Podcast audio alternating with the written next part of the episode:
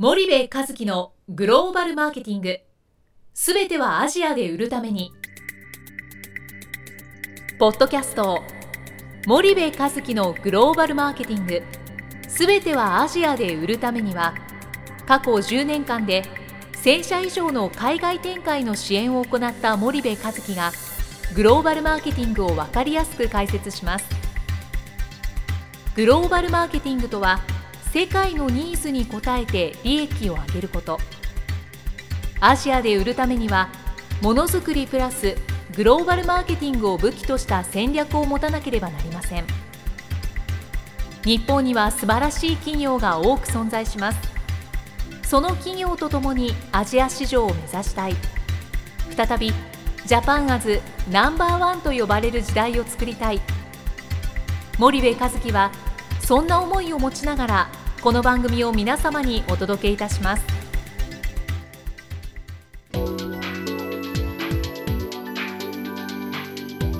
こんにちはナビゲーターの東忠夫です。こんにちは森部和樹です。じゃあ森部さんあの今日はですね、はい。あのリスナーの方からえご質問いただいているので、い。ちょっとそれに答えていきたいと思うんですけれども、はちょっと質問を呼ばせていただきますね。はい。で仮にちょっと R さんとうん。呼ばさせていただきますとえまあいつもポッドキャストを楽しく聞いております。日々聞いている中で疑問に思うことがございます。えはい。アジアで成功している日系企業特に売上成長率や販路構築で軌道に乗った企業はございますか？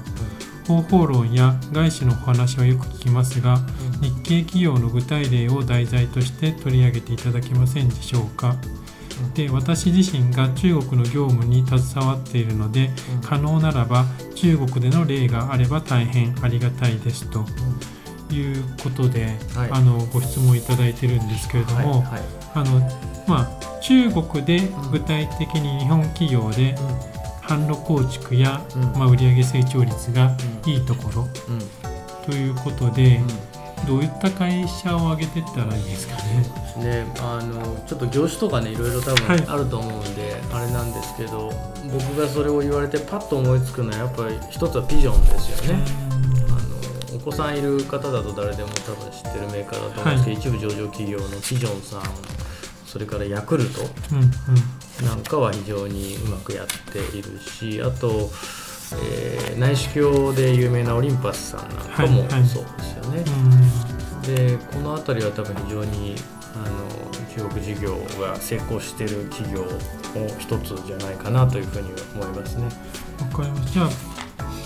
今日はじゃあどの企業を取り上げて少し深くやっていきましょうか。そうですね。まああの例えばじゃあそのピジョンはい。まあ、どの企業にも多分共通してあの言えるとは思うんですけど、まあ、ピジョンなんかを例にとると、はい。結局どこの会社も10年とか15年とか辛い時期をこう過ごしてるんですよね。うん。でそれがその中期経営計画なんかをこう彼らの見てみると、うんはい。当初の予定よりも大幅に、うん。あ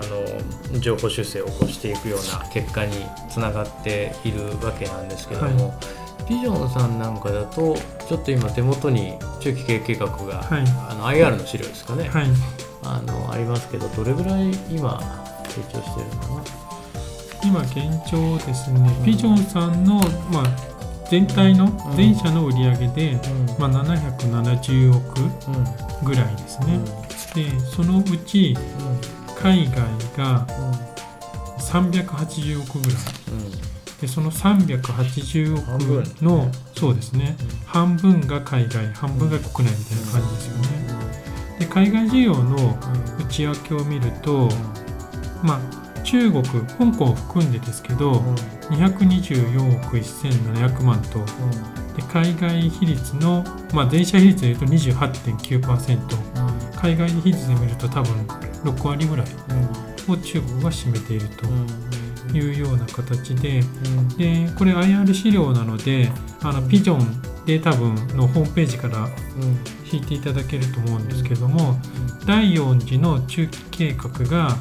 彼たちのピジョンさんの中期計画でいうと、うん。うん。中国で142億7000万円のしか立ててなかったんですけど、実際上がってるのが2014年の、まあ、1期実績ということでいうと、まあ、224億1000万ぐらい上がっているということで、達成状況としては157.1%と。なるほどねそれぐらいいったわけですよね。結構高いですよね。高いですよね、うん。でピジョンさんって、うん。あのまあ、リスナーの方が、うん。多分結構大部分う男性だっていうのもあって、はい多分ピジョンさん自体を、んうん。あんまりうん。馴染みがない会社の人の方が多いような気がするんですけど、うん。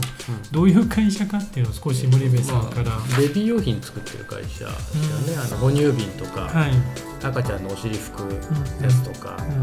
うん。哺乳瓶の乳首とかですね、はい。そんなものを作ってる会社ですよね、なるほどで主にはまあベビーケアそれからヘルスケアはい、介護事業なんかをやってる。うん。あの非常に優秀な会社ですよね。でまあこれリスナーの質問を答えるとそのなぜあうまくいってる日本企業がどこなんですかですね。っていうことと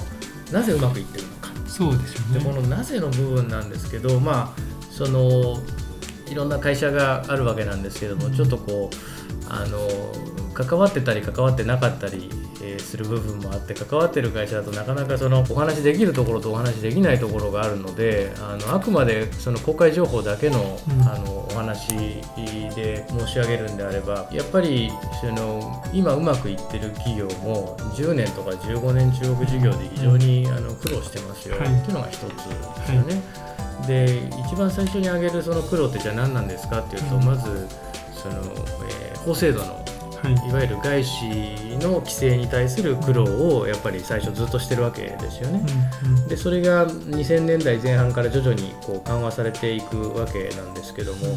その後にやっぱりする苦労っていうのはそのチャンネルを作っていくっていうところに、あの相当苦労されて、うんそこのそのチャンネルを作る山をこう乗り越えれた企業が今販路で成功してる要は業績があの上向いてるっていう、うんまあ、そういう結論にこう至っていくうわけなんですけども、はい例えば、まあ、ピジョンさんの例で言うとあのやっぱそれはそそれなりのその苦労を設立当初はずっとこうして販路をこう作っていったわけですよね。で今多分1万何千店舗って取扱店あると思うんですよ中国国内に。でそれだけのその取扱店というか販売店をこう作っていくっていうところもすごく時間がかかっていることですし、施策としてその病院活動みたいなことをあのこれ IR の資料でも出てますけども、あのやっていて結局その赤ちゃん向けの製品を作っているわけなので、えっと、ベビー用品店で売るっていうのがまあ一つですよね。けど一方でその生まれた赤ちゃんが必ずそのお世話になる病院はいここをどうやって取り込んでいくかうんっていうところにも、まあ、多大なる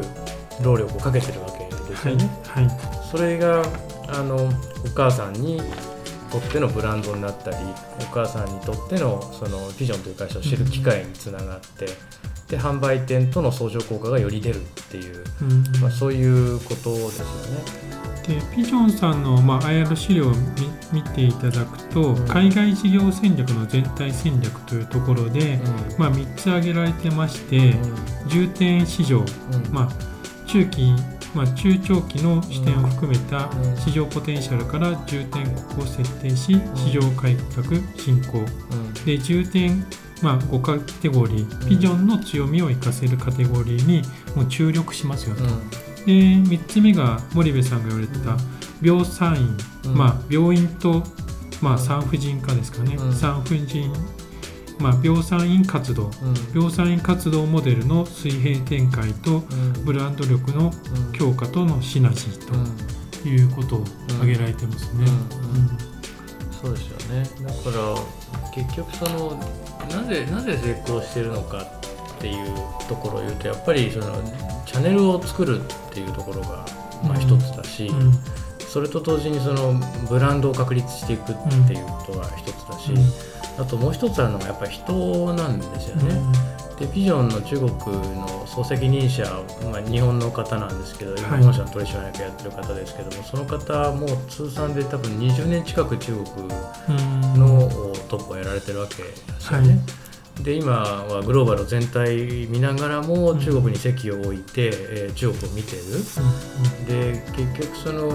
現地日本人のトップがまあおそらく9割は中国のあの日系企業さんって日本人がトップだと思うんですけども、あのもう20年とかっていうそのあれに近いぐらいの方が15年とか20年ぐらいの方がやっぱずっと継続してそのトップをやられてる、うん。うん、3年5年で総経理交代廃棄国っていうことじゃないですよね、それはまあ一つビジョンのあの強さだと思いますし、ナンバー2にあの中国人を、あの抜擢している、でこれもまあ一つだと思いますし。あとあの本社のグローバルマーケティングというかグローバルのマーケティング関連の部門なんかに行ってもそうですけども圧倒的にグローバル人材が多いですよね、そのマーケティングやってる部門が。はい、で結局ピジョンさんなんか、まあ、世界中どの国行ったって売ってるわけですよ。うん、ブラジルに行ったってフィリピンに行ったってインドネシア行ったってどこ行ったって、うん、あのピジョンの商品っていうのは置いてあるわけで、はい、やっぱその人とブランドとそれからチャンネル、うん、ここに徹底的に投資をしてものすごく考えてますよね、うん、あの優先順位もしっかり。まあ、1番目の人っていうところでいうと、うん、まあ、これは公開情報なのでいいと思うんですけど、うん、北沢総経理がずっと、まあ、15年から20年、中国にいてやられてるということだと思うんですけども、やっぱ人が変わらないことによって戦略が、まあ、販路コーチが一貫して行われてきたというイメージなんでしょうか。そうですね。僕も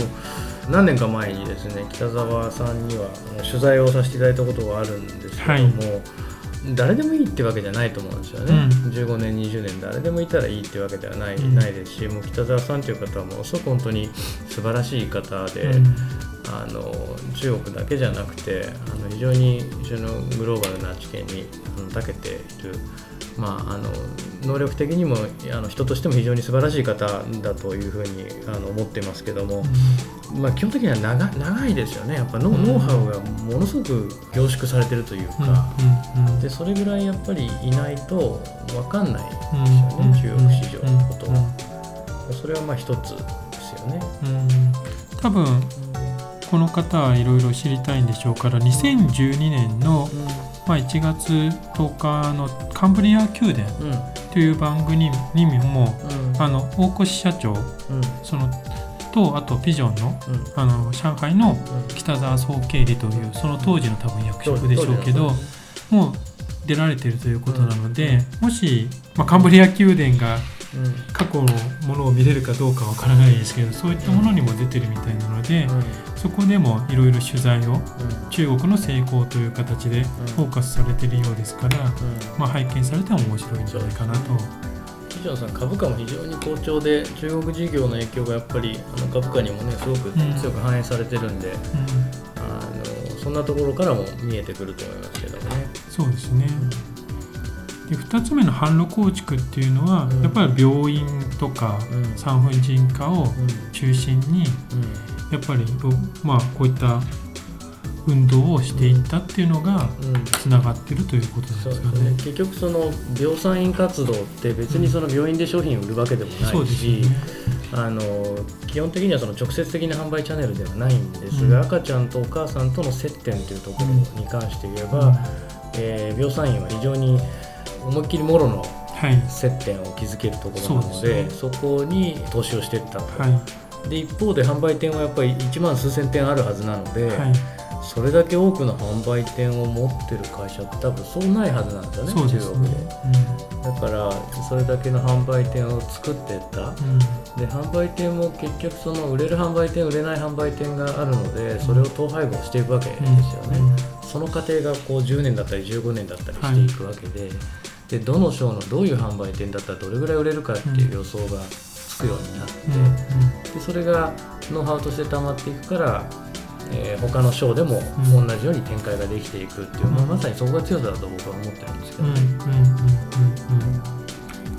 でそういった病産院活動っていうのが、まあひいて言えばブランディングにもつながっているということなんですかね。そうですね、で特にあの中国なんかはあの自分たちの、ね、国で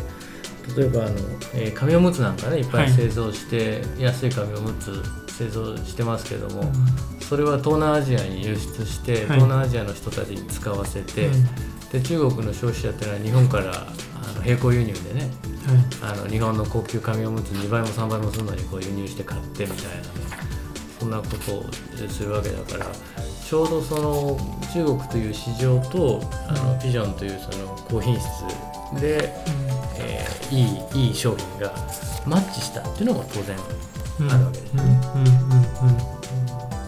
そんなこともまあ要因だとは思いますけどね。わかりました。ちょっとじゃあ一旦整理していただくと、うん、森部さんなりの、うん、まあ理解というか、うん、ピジョンさんが中国事業で成功したものっていうのは3つあるとおっしゃいましたけど、最後にちょっともう一回振り返って教えていただけないでしょうか、はい。えー、あくまであの公開されている情報のみでの判断でございますが、はい、まあ、一つは人ですよね、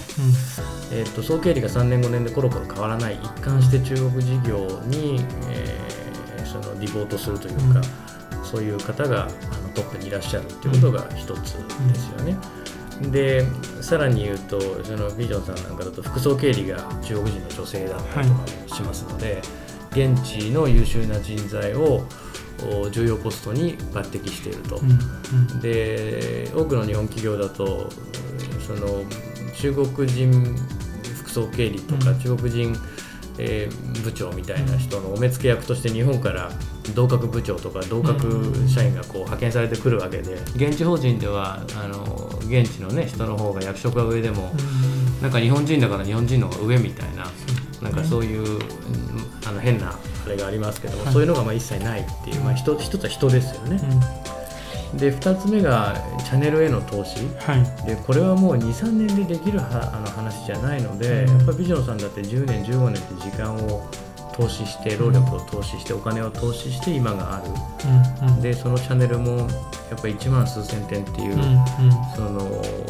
驚異的なね圧倒的な販売店も持ちつつも、うん、病産院のような、えー、売るチャンネルじゃないんだけども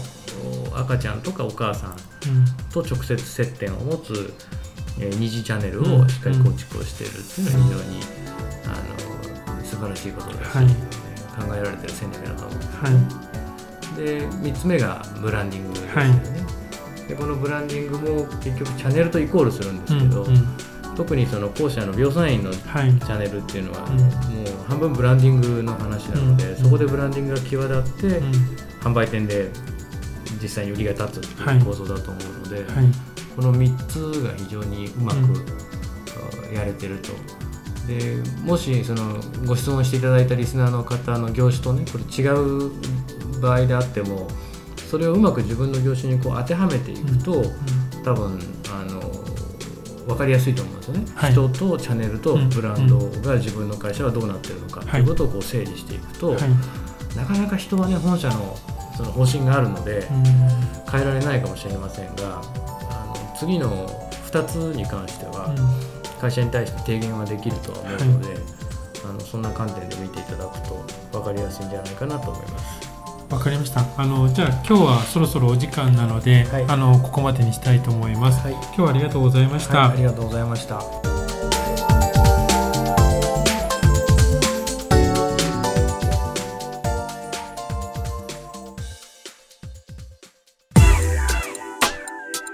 本日のポッドキャストはいかがでしたか？番組では森部和樹への質問をお待ちしております。ご質問は podcast アットマーク spydergrp.com ポッドキャストアットマークスパイダー grp .com までお申し込みください。たくさんのご質問をお待ちしております。それではまた次回お目にかかりましょう。